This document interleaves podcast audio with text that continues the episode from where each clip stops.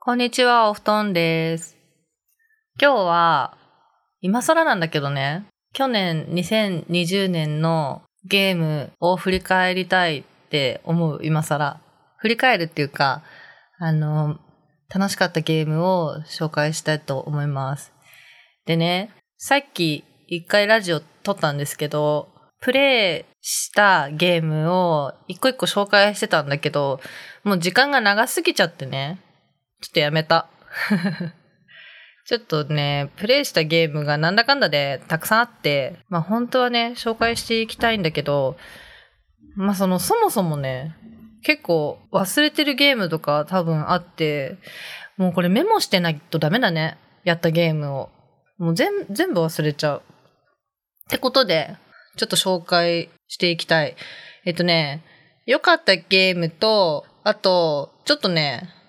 あ残念、残念だったゲームというか、まあこれはちょっと話したいっていうゲームを紹介します。まずね、どうしようかな。あまず残念だったなっていうゲームは、動物の森だね。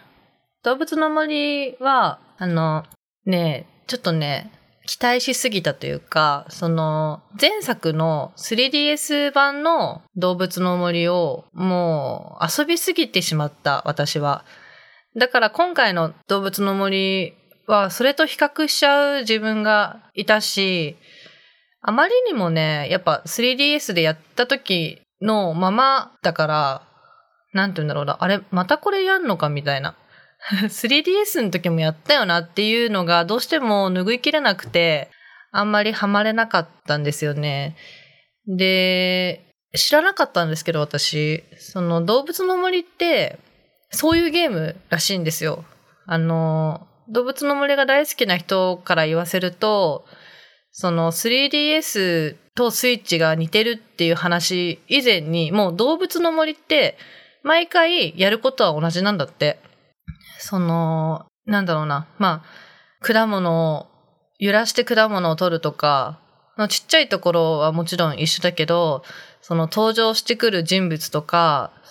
その季節ごとにやるイベントとかってもう大体同じなんだって。で、その、今回もさ、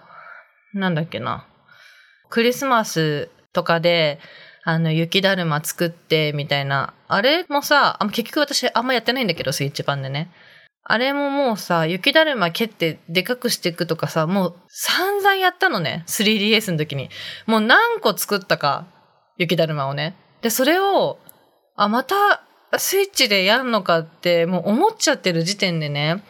まあ全然楽しめてなかったなって思った。で、その今回のスイッチの動物の森は、もうすごい自由度が高くなったから、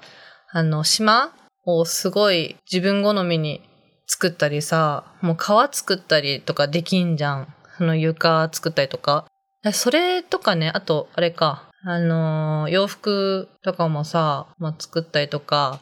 その、クリエイト寄りのことが大好きな人は、もうこれすごい楽しいと思うんだよね。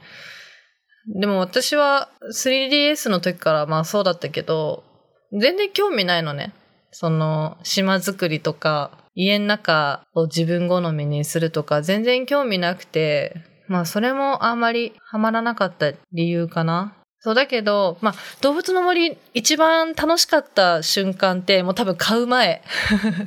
スイッチ版の動物の森を買う前がもうね、楽しみすぎた。ちょっと 3DS の時の楽しみがもう思い出されてさ、まあ、あの、発売の前日とかさ、あの、遠足の前の日みたいな子供の、みたいだった。もう寝れなくて楽しみすぎてね。だその時がもう一番ピークだったね、楽しいの。やる前が一番楽しかったかな。で、あと、その、3DS の時は同僚とみんなでやってたんだけど、今回ね、友達あんまいないから、結構一人で黙々とやってたっていうのも、まあ、つまんなくなった要因なのかな。わかんないけど。ということで、その動物の森が悪いっていうか、もう私のスタンス私のせいでまあ楽しくなくなってしまったかなっていうのがあった。で、で、ちょっとね、あのー残念だったゲームと良いゲームを話そうと思ったけど、ちょっと長くなりそうなので、ひとまず残念なゲームだけで終わります。続きはまた。